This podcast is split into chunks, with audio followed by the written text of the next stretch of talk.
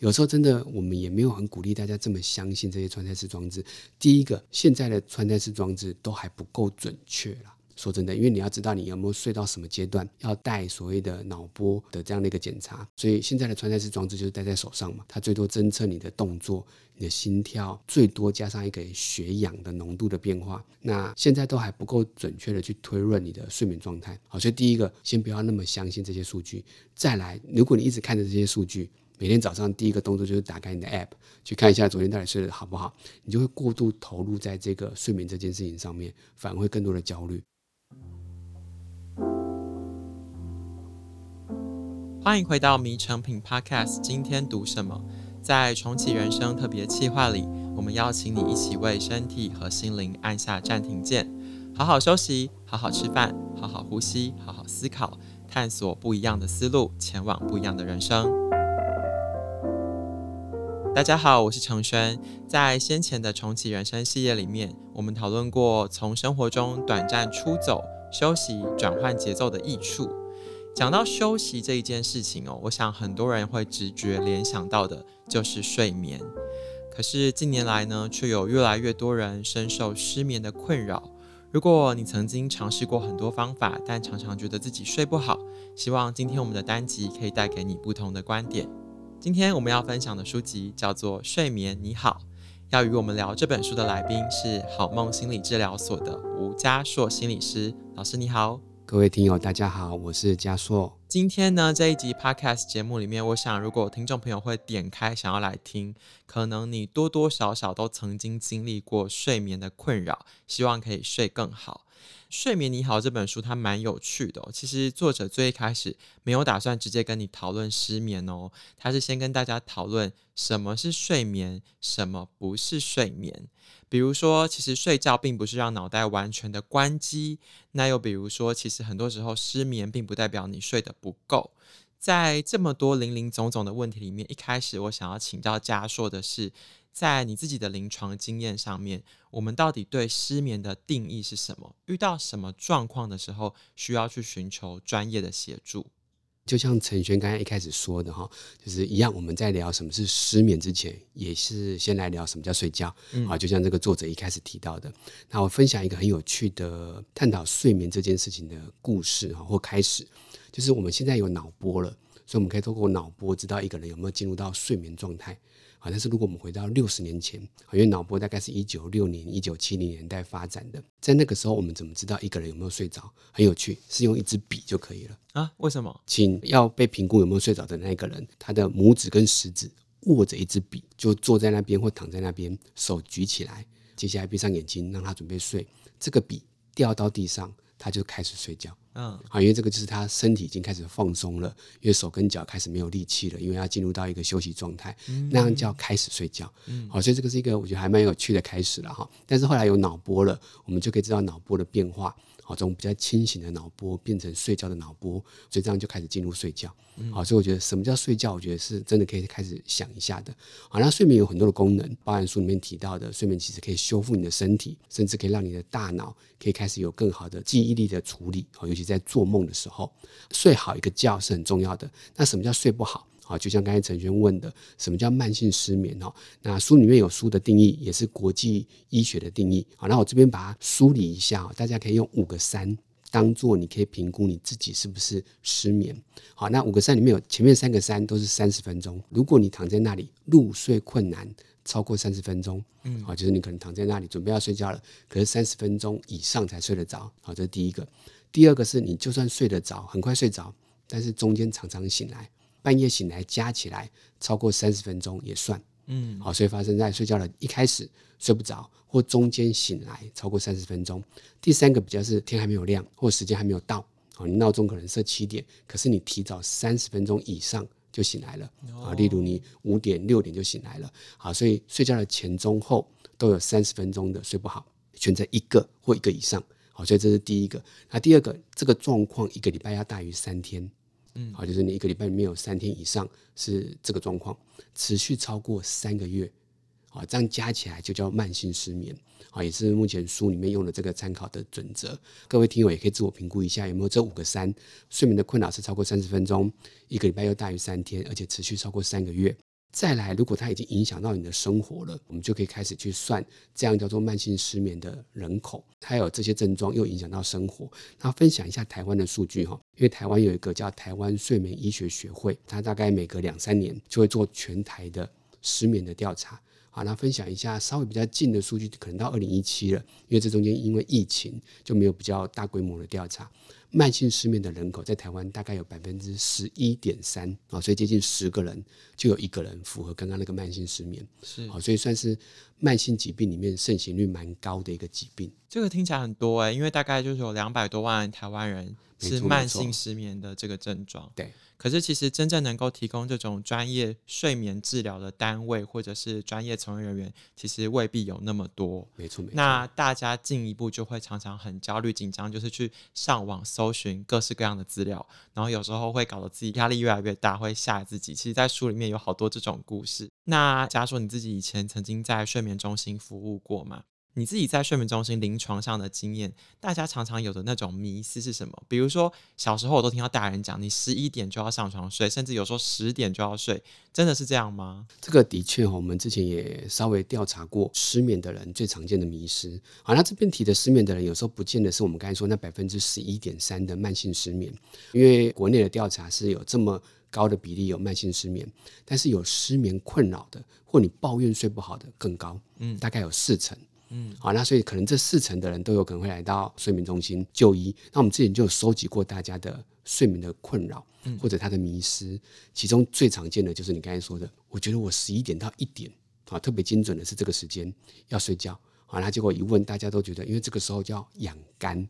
好，那这个说法很特别啊，大家可以想象一下，可能都真的是三十年前，大家可能被告知或听过这个说法。那说真的，那个时候是中医的论点，因为这个时候我们身体的肝经需要休息啊，所以这个循环走到那里，所以我们那个时候要睡觉，才可以让你的肝得到休息。这个说法在那个年代真的对的，也可行啊。但是因为是那个年代，大家十一点就在睡觉了，大家可以想象一下哦，三十年前甚至五十年前好了啊，你的阿公阿妈那个年代，十一点他不睡觉。他可以干嘛？没事做，没事做。你打开电视，大家不知道知不知道？那个时候电视十一点可能就是那种静止的画面，什么都没有。你出去到外面也没有便利商店。好，那我们刚才也在聊，甚至你没有这种二十四小时的成品。二十四小时的成品大概也是二十四年前，一九九九年才开始的嘛。所以那个年代其实大家没有夜生活，所以十一点就要睡觉了。好，所以大家就养成这个习惯，我们叫日出而作，日落而息。甚至以前的农耕时代。大家就跟着太阳耕田嘛，所以那个时候十一点真的就是睡觉时间，所以你身体的肝就会固定在那个时候休息。嗯，好，但你回到了现代，现代的人其实是包含这个地球村，你可以有时差，你可以轮班，你也可以跨时区工作。什么叫跨时区工作？因为很多的人可能是美商公司，对，那到了晚上他要跟美国开会，他变成晚上要工作。好，所以这个代表时间是可以改变的。但是如果你可以固定下来，假设你都凌晨三点睡。我举一个比较远的例子哈，凌晨三点睡，但你睡足够你的时间，睡八个小时，你可以睡到早上十一点。重点是，如果你固定了，你的身体就会固定在这个时候有你的身体的循环，你的肝经也会在凌晨三点到五点休息，但前提是固定。好，那怎么举这个例子哈？我们用一个方法去想象，你觉得如果十一点要睡是养肝，那如果你搬到了美国，美国时差六到十二个小时，那你定居在美国，那你的肝呢？是台湾的十一点要休息吗？不是嘛，就是回到了你住在哪里，在那边固定下来，你的身体就会在那个时候养成一个节律。嗯，好，所以重点是固定。好，所以我们现在都会有点是推翻这个迷失，就让大家知道你要固定。可是固定不容易，就像我们刚才说，如果我都固定凌晨三点睡，睡到十一点，你可能在某个工作、某个时空背景下可以。好，但是如果你有小孩了，小孩要上幼稚园，小孩要上小学，你就要配合他。你有另外一半，另外一半人作息是怎么样？好，那或者是你可能住在学校旁边，早上学校就会有钟声响。好，所以其实当然，如果可以，大家还是可以配合外在的这种大自然的作息，还是比较好。但是如果你的生活条件允许，你固定晚睡晚起，其实是没有关系的。好，所以这个的确是一个很常见的迷思。嗯，因为其实你刚刚讲到这个不难理解，因为配合你讲的节律嘛，就是书里面作者也有讲到昼夜节律，包括光照啊这些，其实你跟着他，所以就算你从台湾搬到美国，你并不会因此身体就坏掉。重点是你养成了另一个新的节律。可是刚才你有讲到哦，你说他如果一样从三点然后睡八个小时睡到天亮，但是这个就是我想要进一步问的，为什么我们常常讲要睡八个小时。其实八个小时还算是合理的，因为我举二零一六一七年啊，在美国的睡眠基金会也有找到一个所谓的一天的睡眠的共识，但是每个年龄不一样。对，啊，每个年龄有自己的平均，不过它的范围落在十八到六十四岁，都是建议睡七到九。如果是七到九，取中间值就是八个小时。好，所以一直以来其实都有这个共识，八个小时有点是蛮刚好的，在十八到六十四岁的这个阶段。好，那所以建议是七到九。可是八个小时不是每个人都要遵守的，因为他写七到九嘛，所以代表我只能睡七个小时也算可以，或者我需要睡到九个小时也算可以。好，所以八个小时有点是。统称啦，一个平均好，那甚至十八到六十四岁，我们虽然建议七到九，好，可是在这个美国睡眠基金会都有提到，你是可以往前往后一个小时，当做一个及格的范围。所以，我们一般在治疗上，我会建议，如果他可以睡七到九，是一个治疗的目标，好，但是至少要睡六到七，因为六到七是一个及格的边缘嘛。反过来，低于六小时就是睡眠不足。好，所以我们如果觉得哎，你睡不够，我们通常就以六小时为标准了。好，所以第一个是从这个国际上哈，美国定义睡眠需要睡多久，我们会抓七到九，所以平均是八小时。还有另外一个我觉得比较常见的说法，是因为我们会把一天二十四小时拆成三等份，所以我们叫做三个八嘛。好，所以八个小时工作，八个小时生活，剩下八个小时睡觉。好，所以以前好像有这种说法，啊，所以我觉得八个小时可能是这几个角度来的。嗯，但是我觉得书里面有一些观点让我觉得蛮受启发，就是其实失眠的人并不等于睡眠不足，因为他说其实有一些人他们在评断自己的失眠的时候，他们会做一些调查，请他们反馈，然后让他们去说你昨天睡得怎么样啊？你觉得你睡了多久？其实很多时候大家自己的自我感觉跟实际上那个数字是不太一样的，所以对他来说，困和累。是两回事，大家常常会不小心错误的归因，以为自己很累，就一定是因为我失眠了，我睡不好，然后把很多的问题都怪在睡觉这件事情上。那不晓得在嘉硕你自己的临床经验上，你有没有遇过？其实经过你们调查，这个人他并没有睡眠不足，而是他自己可能是心情上的，或者是自己感受上的觉得很累，然后这个原因通常又会是什么？好，这个其实是一个我觉得还蛮深入的讨论哈，但我们可以这么想。我觉得可以分两个，一个是比较现实的、实际的层面。那的确有些人会觉得，哎，我我睡不好，或者是我睡不着。但仔细一问，哈，举个例子，我在临床上很多个案，他可能是十二点准备要睡觉了，晚上的十二点，他一直到两点才能睡着。所以他的确，如果就失眠的定义来讲，他花了两个小时睡不着嘛。但他其实白天是可能退休了，或者是没有工作的压力，他两点睡着，他可以睡到早上十点。就如果就睡眠的总量来讲，他也达到了，嗯，但是他一直在在意的事情是那他那两小时睡不着，也符合失眠，所以他可能会有这样的一个抱怨，好，但其实实际上来看，他也是睡得够的，嗯，好，所以就像刚才主持人提到的这个差别，还有另外一个我们要看的是，就算他睡的长度够，但他搞不好没有真的睡得很好，好，他有一些睡眠的疾病，就像书里面提到的，有些睡眠的异常。打呼啊，睡眠呼吸中止症，让他好像睡足了八个小时，可是他没有真正得到它，嗯，因为这中间有可能他一直醒来，一直在追求一个比较好的呼吸啊，让他睡眠睡得比较安稳，好，所以有可能他的量好像达到了，可实际上好像也没有真正得到这样的一个休息，好，所以这个可能是这样的差别。还有另外一个观点，比较是刚才提到的累跟困哈，有时候我们反过来去看。什么东西导致他的累？但累有可能是因为晚上睡不好，所以觉得好累、好困，所以就等于一样的。但是有没有可能是别的原因导致他的累？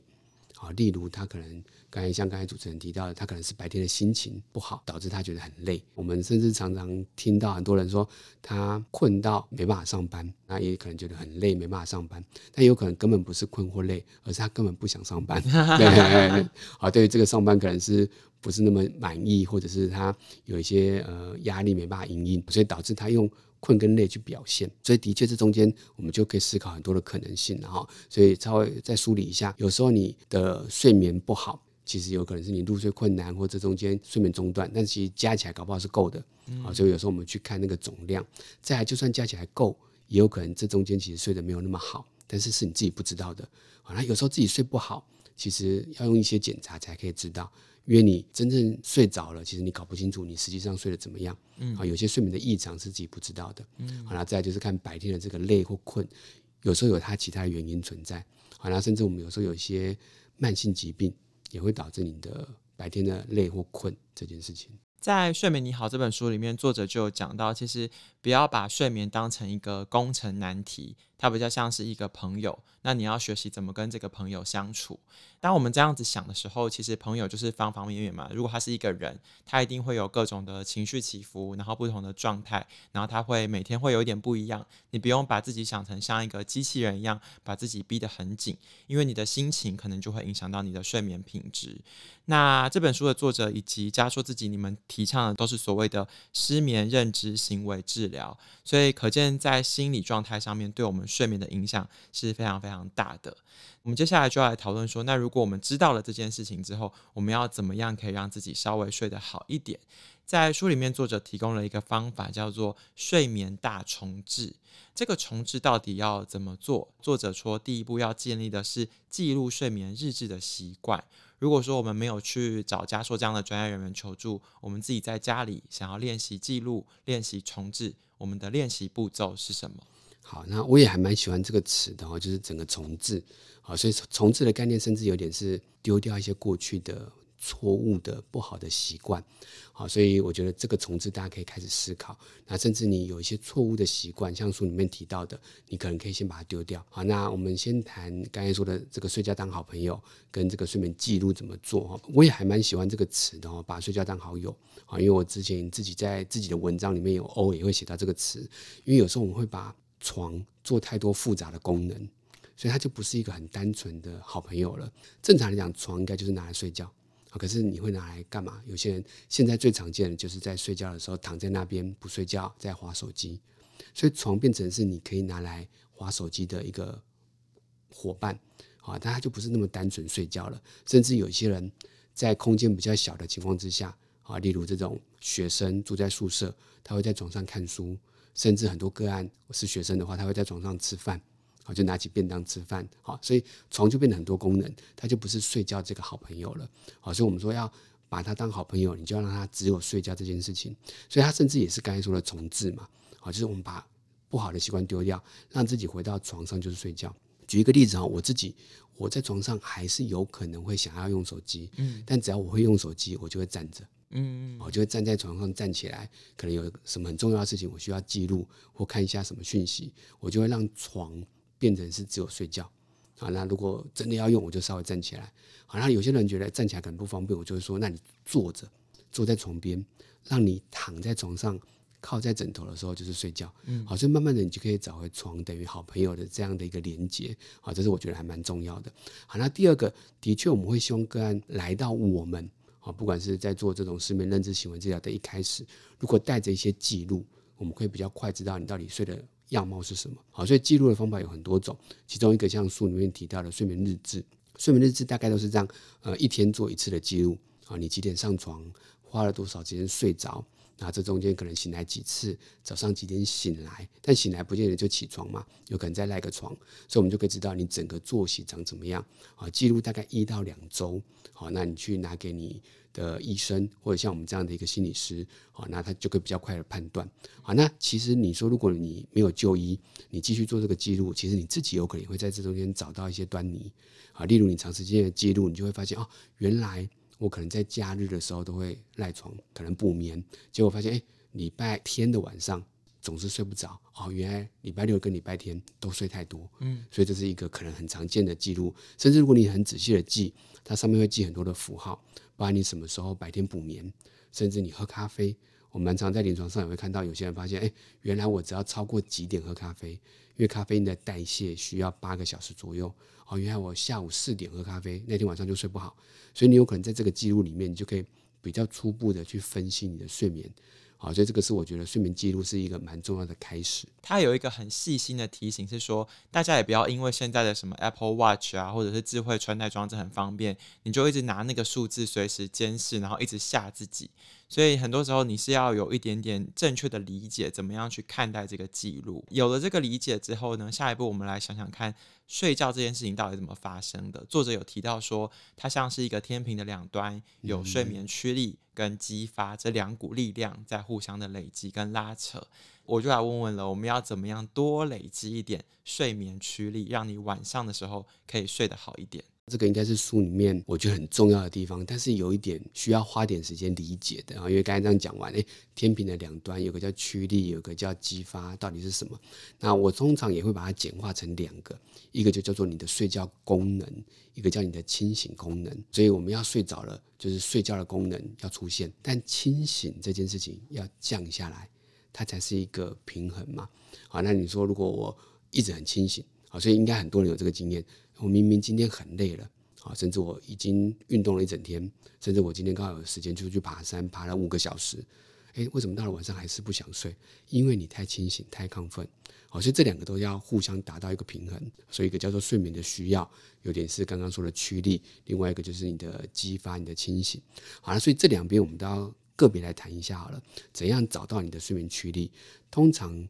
呃，像书里面也提到，最简单的方法就是你一定要活动。你要动起来，那我们常提到的是你要运动，而且是要有效的运动。好，那这个有效通常我们在台湾的国健署其实也有提到，好，就是你每个礼拜要三次的运动，我们叫运动三三三，每个礼拜要运动三次，每次运动要三十分钟，所以那个时间的持续度是够高的，你才可以有一些身体的受损或者是流汗啊这种新陈代谢的需求。那为什么我刚才讲受损呢？其实很特别，我们的运动过程中，其实我们身体是受伤的。那这个受伤是好事，如果不是那种真正的大受伤了，就是我们的心跳可能会加快，呼吸加快，这个时候你的睡觉就会去补、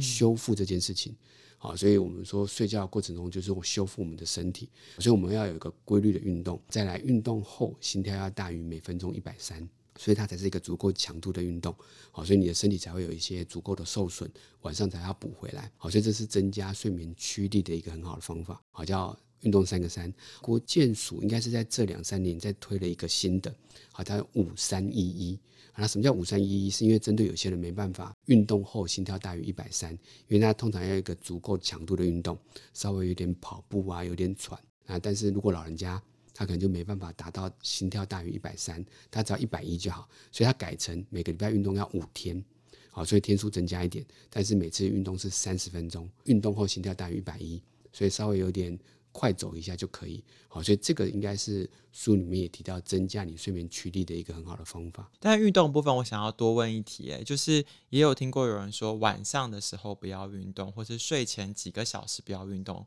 反而对睡眠有害。没错。那这件事情是怎么看呢？好，所以因为运动会拉高我们的心跳、我们的呼吸，甚至我们肌肉会紧绷，因为我们是在一个运动状态下，有点是把身体动起来，所以这些动起来需要一点时间减缓。好，所以你可以想象，如果我刚心跳很快，运动完这个时候要睡，一定很难睡。好，所以的确很多人都说晚上尽量要避免睡前的运动。好，那大概间隔多久？大概就是两个小时，也要让你的心跳、你的呼吸变慢下来。好，那的确这也是书里面我觉得他在描述的时候有点弹性的地方，因为我们标准会建议大家睡前两个小时不要运动。好，但是书里面提到，如果你只有这个时候可以运动怎么办？还是做吧，对，还是做吧。所以我觉得这个书，因为他就是一个在从事这种失眠治疗的专家，我觉得他一定会考量到实际的层面。很多人下班了，那你说啊，他只剩这个时间，那运动又有这么多好处，但运动有可能会影响到睡眠，到底要怎么办？我们就找一个最好的折中嘛。好，那也许你可以好好的运动。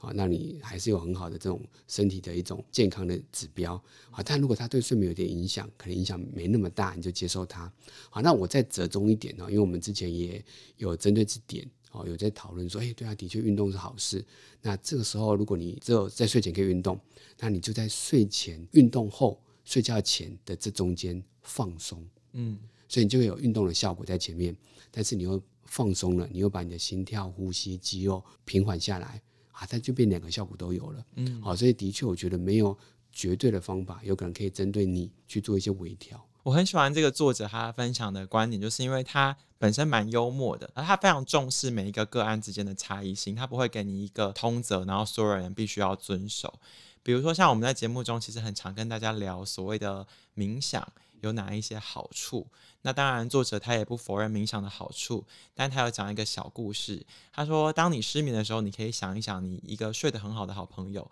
他会怎么做？嗯、书里面的故事是这样讲的啦，就是那个睡很好的朋友是他的姐姐，他姐姐如果听到冥想这个字，他一定会觉得烦死了，我才不要冥想。嗯、所以其实对于每个人来说，真的没有什么东西绝对是好，绝对是不好。但是我们刚才讨论完了睡眠驱力的这个功能，另一块是激发这一块。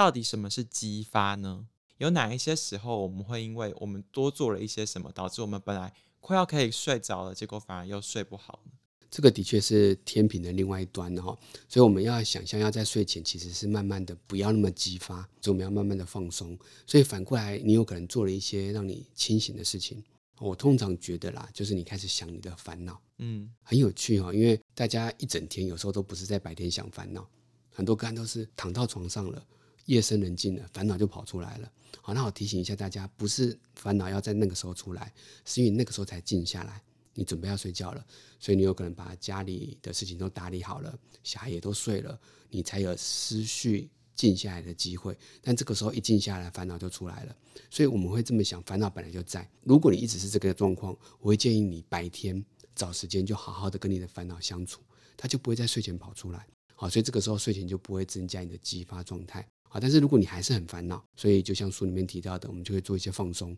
好，那就像刚才说的冥想啊，各种放松的方法，强迫自己，让你自己在睡前你的激发状态可以降下来。嗯，好，所以我觉得这个是我们很常强调放松训练这样的一个行为方法。讲到行为方法啊，刚刚主持人有提到，不管是这个作者或者是我们在执行的叫做失眠的认知行为治疗。所以顾名思义，它有两个内容：认知就是调整大家的想法，哦，就像我们刚才修正大家的迷思，它也是想法的调整。另外一个重点叫行为，好，就是我们规划你的行为，包含放松训练，好，它也是行为的层面。所以认知行为治疗就有这两个角度。好，那这个方法其实应该越来越多人听过哈，因为认知行为治疗它已经是国际上。被定义成失眠治疗的第一首选，嗯，所以包含二零一六年在美国，啊，有个内科医学会就提醒大家，这个治疗应该是第一选择，嗯，隔一年二零一七年在欧洲有个叫睡眠医学学会也提出类似的声明，台湾其实也大概在这几年开始重视到这件事情，我觉得这个方法真的也是一个蛮重要的方法。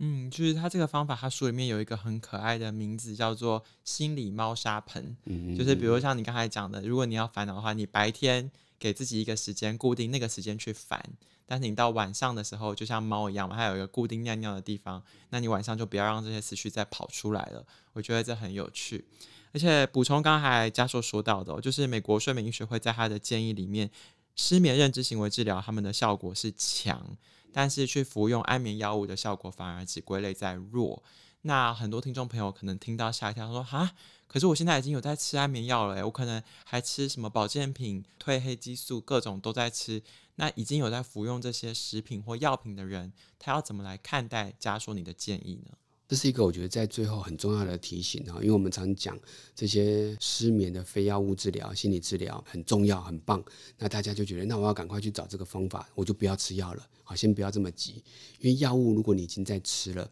它已经是一个习惯，我们通常会想一个方法叫做取代，好，那你现在睡得好，可能是药物帮你，没关系，好，但是如果你不想要药物帮你，不是无缘无故的不吃药，而是要找到别的方法，它等同于药物的效果。去取代这个药物的效果，好，所以如果我的个案一开始来找我，他是在吃药，我就还是会先教他这些失眠的认知行为治疗，他也开始学到方法了，我们就可以把他的药物慢慢的退场，嗯，好，所以有时候我举个例子啊，例如他都是吃饭才会饱的，那不吃饭当然会饿啊，但如果他开始除了吃饭以外，他吃更多的蛋白质，他吃饭以外的东西，让他也得到这个饱足感，他就有条件不吃这个饭。啊，所以我们说，如果你要有条件不吃药，不是无缘无故不吃药，而是你找到了方法。那这个方法就像刚刚说的，这些失眠认知行为治疗，它是一个很有效的方法。你先学习它，好，慢慢的再把药物退场。药物的退场还有一些步骤啦，好，就是它不是一次就不吃。我们通常会分几个计划，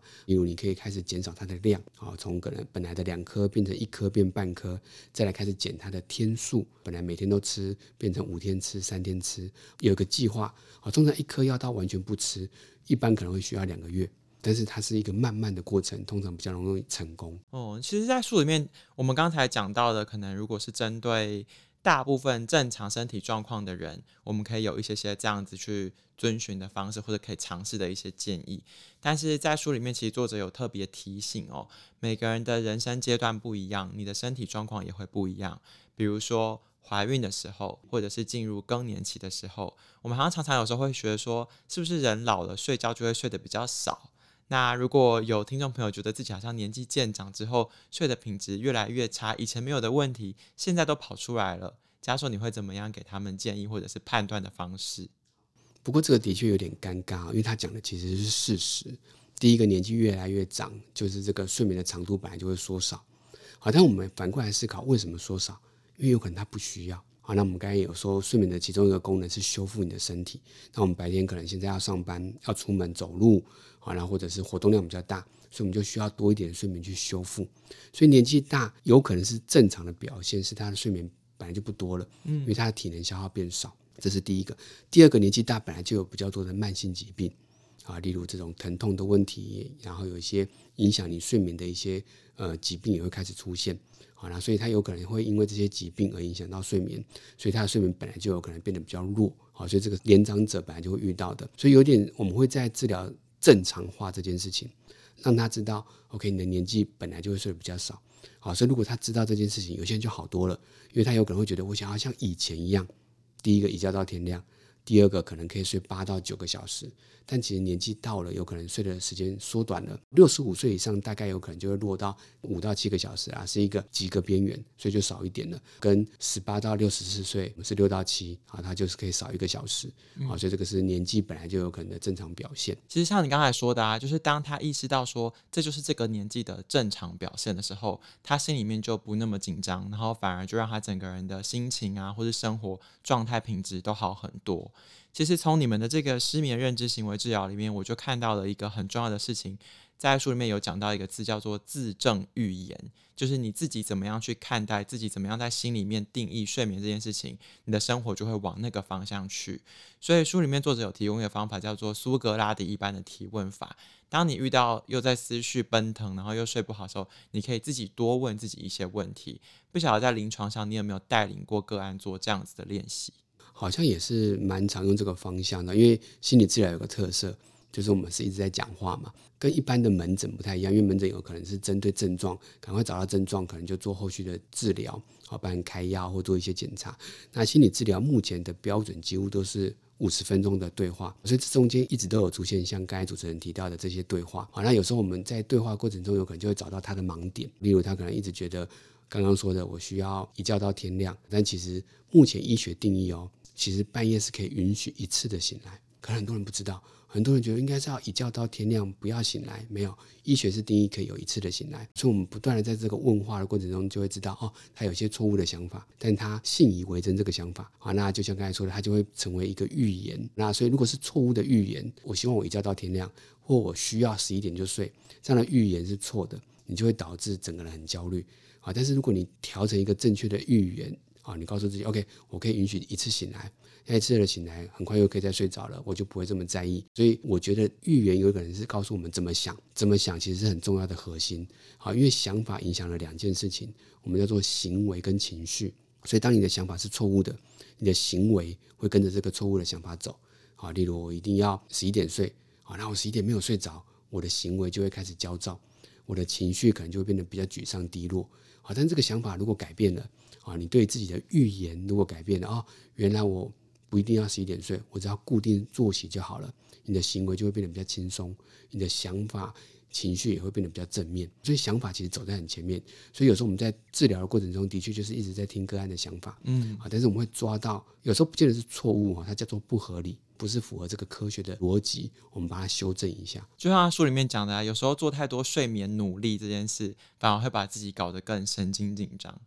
有时候真的，我们也没有很鼓励大家这么相信这些穿戴式装置。第一个，现在的穿戴式装置都还不够准确啦。说真的，因为你要知道你有没有睡到什么阶段，要戴所谓的脑波好的这样的一个检查。所以现在的穿戴式装置就是戴在手上嘛，它最多侦测你的动作、你的心跳，最多加上一个血氧的浓度的变化。那现在都还不够准确的去推论你的睡眠状态。好，所以第一个，先不要那么相信这些数据。再来，如果你一直看着这些数据，每天早上第一个动作就是打开你的 App，去看一下昨天到底睡得好不好，你就会过度投入在这个睡眠这件事情上面，反而会更多的焦虑。好，所以这个时候你反而放轻松一点，甚至你不见得要这么常常盯着这些数据。这个时候你搞不好反而放轻松了，其实睡眠可能就比较自然的就会来了。刚才家属有讲到，其实睡眠中会醒来这件事情是正常的，但是醒来这件事情蛮好玩是，如果你自己一个人在幽暗的房间里面。要不要醒来，这个可能你自己可以控制。现在有很多听众朋友，他可能有跟另一半一起睡，他可能有跟猫咪狗狗一起睡。那面对这种情况，当你觉得你的个案遇到什么状况的时候，你会建议他跟这些人事物分开呢？好，这个很重要哈，就是回到很临床的这个问题。如果你被这些外在环境干扰，你醒来，但是你很快可以再睡着，你就没关系。嗯，好，但是如果你被这些东西干扰，甚至有时候干扰是很大的，例如另外一半他可能作息跟你不一致，他醒来甚至动作比较大，啊，那这个时候如果你因为他而无法再睡着，我会建议有时候就可以稍微分开，啊，有时候可能是分床，啊，例如很多人真的因为失眠，在自己的主卧就是两张小床，比较不会被另外一半干扰，好，那有时候甚至就是分房，啊，所以我会提醒大家，其实分房或分床有时候是对你的睡眠是好的。我蛮常在临床上跟大家讨论这件事情，你有没有办法取得一个平衡呢？对，就是你们还是可以有别的方式维持你们的感情，不见得一定要破坏你的睡眠，去为了维持你的感情。啊，那蛮多个案最后就会觉得，OK，那我可以妥协，做一个取舍。这时候我觉得临床在分享一些案例，我觉得有时候就会成为一个蛮好说服他们的，因为我们可以说很多的个案也这么做，啊，他们还是感情很好，甚至感情有可能更好。嗯，因为你晚上睡得好啦，好，那很多的研究就看睡眠好，对于两个人的感情是加分的。嗯，所以如果你为了要感情好，啊，那勉强躺在那里，啊，但是有可能你睡不好，反而影响到你的情绪，反而你分开睡，晚上顾好你的睡眠了，你白天比较有好的情绪跟精神，搞不好两个人有更好的。夫妻关系、伴侣关系，这也是有可能的。嗯，嗯很谢谢嘉硕今天的分享哦。因为当我们就回到一开始说的，把睡眠当成一个朋友的时候，朋友就是一个人嘛，他有太多的状态需要被关照了。这一集 Podcast 透过有限的时间里面，尽量把不同的睡眠可能遇到的状况跟大家去做说明。那作者自己有讲哦，《睡眠你好》这本书，如果只能用一句话来形容这本书的话，他希望这一句话叫做。走出大脑，进入身体。其实这句话呢，也是我们自己规划重启人生这个系列最在意的事情。就是当在这个很繁忙的时代，大家常常脑中好多意念纷飞的想法的时候，我们可能常常会忽略了照顾好自己的身体，照顾好此时此刻的状态。那希望透过我和嘉硕今天的分享，大家对于睡眠能够拥有不同的看法，然后能够真的好好的休息，每一天起来的时候很有精神，过得更开心也更愉快。如果说你喜欢今天我们分享的内容，欢迎大家到附近的成品书店或是成品线上，就可以找到这一本《睡眠你好》。当然，也欢迎大家到 Apple Podcast 留言，告诉我们你的问题以及你听完这一集的想法。谢谢大家的收听，也谢谢嘉硕，我们下次见，拜拜，拜拜。